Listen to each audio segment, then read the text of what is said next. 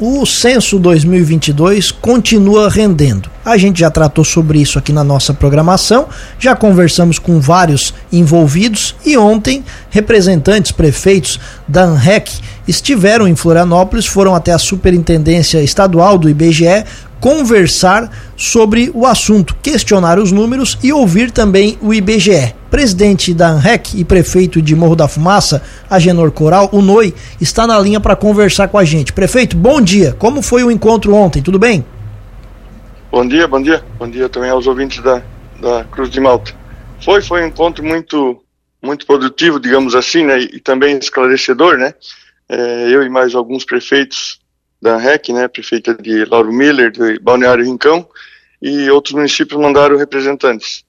É, questionamos, né, o, o, que por sinal nós somos bem, muito bem atendidos pelo superintendente, né, o Roberto, e também a sua equipe, é, onde surgiram vários questionamentos, né, acerca desse, desse trabalho que foi feito, né, o censo 2022, e foi assim, até de certa forma, é, pelo menos eu, né, voltei de lá já um pouco conformado com os números do meu município, né, é, não conversei ainda com os, os outros prefeitos para saber a, a, qual a, a, visão que eles tiveram né, sobre essa conversa, mas acredito que foi uma, uma conversa muito, como falei, esclarecedora, né, é, eles passaram toda a metodologia que foi o que, que é usado, né, para fazer esse censo, é, então eu, eu algumas dúvidas também que eu tinha foram sanados, né? E a gente voltou de, com, com mais confiante, né? Nesses números, né? Digamos assim, é, é talvez houve é, por parte até da população, né? Que, que muitos não não receberam os licenciadores, os, os licenciadores,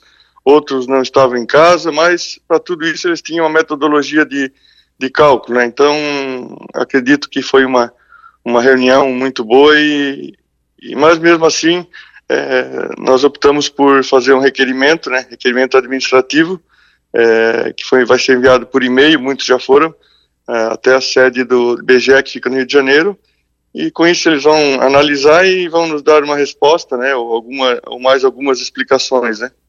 Esse documento ele é, ele é enviado em nome de toda a ANREC?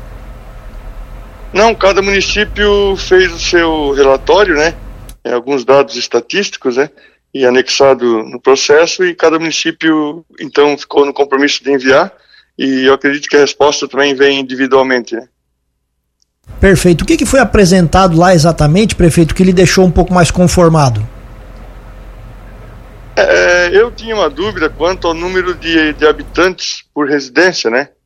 É, mas é, ouvindo né, o Roberto e, e a sua equipe, é, a metodologia usada para calcular o número de pessoas por residência e também com alguns dados de outros municípios né, da, da, do estado, eu saí um pouco convencido né, de que realmente no meu município é, né, tem 2,9 habitantes por residência. Né, eu, eu, eu pensava que podia, que teria mais, né, em torno de 3,4, 3,5, então, mediante os números apresentados, né, como eu falei, pela metodologia apresentada por eles, né, é, que é feito um trabalho muito minucioso, né, então eu saí convencido de que é, realmente meu município possui 2,9 habitantes por residência e a quantidade de residências visitadas foi quase 100%, né, em, todo o Brasil, se não me engano.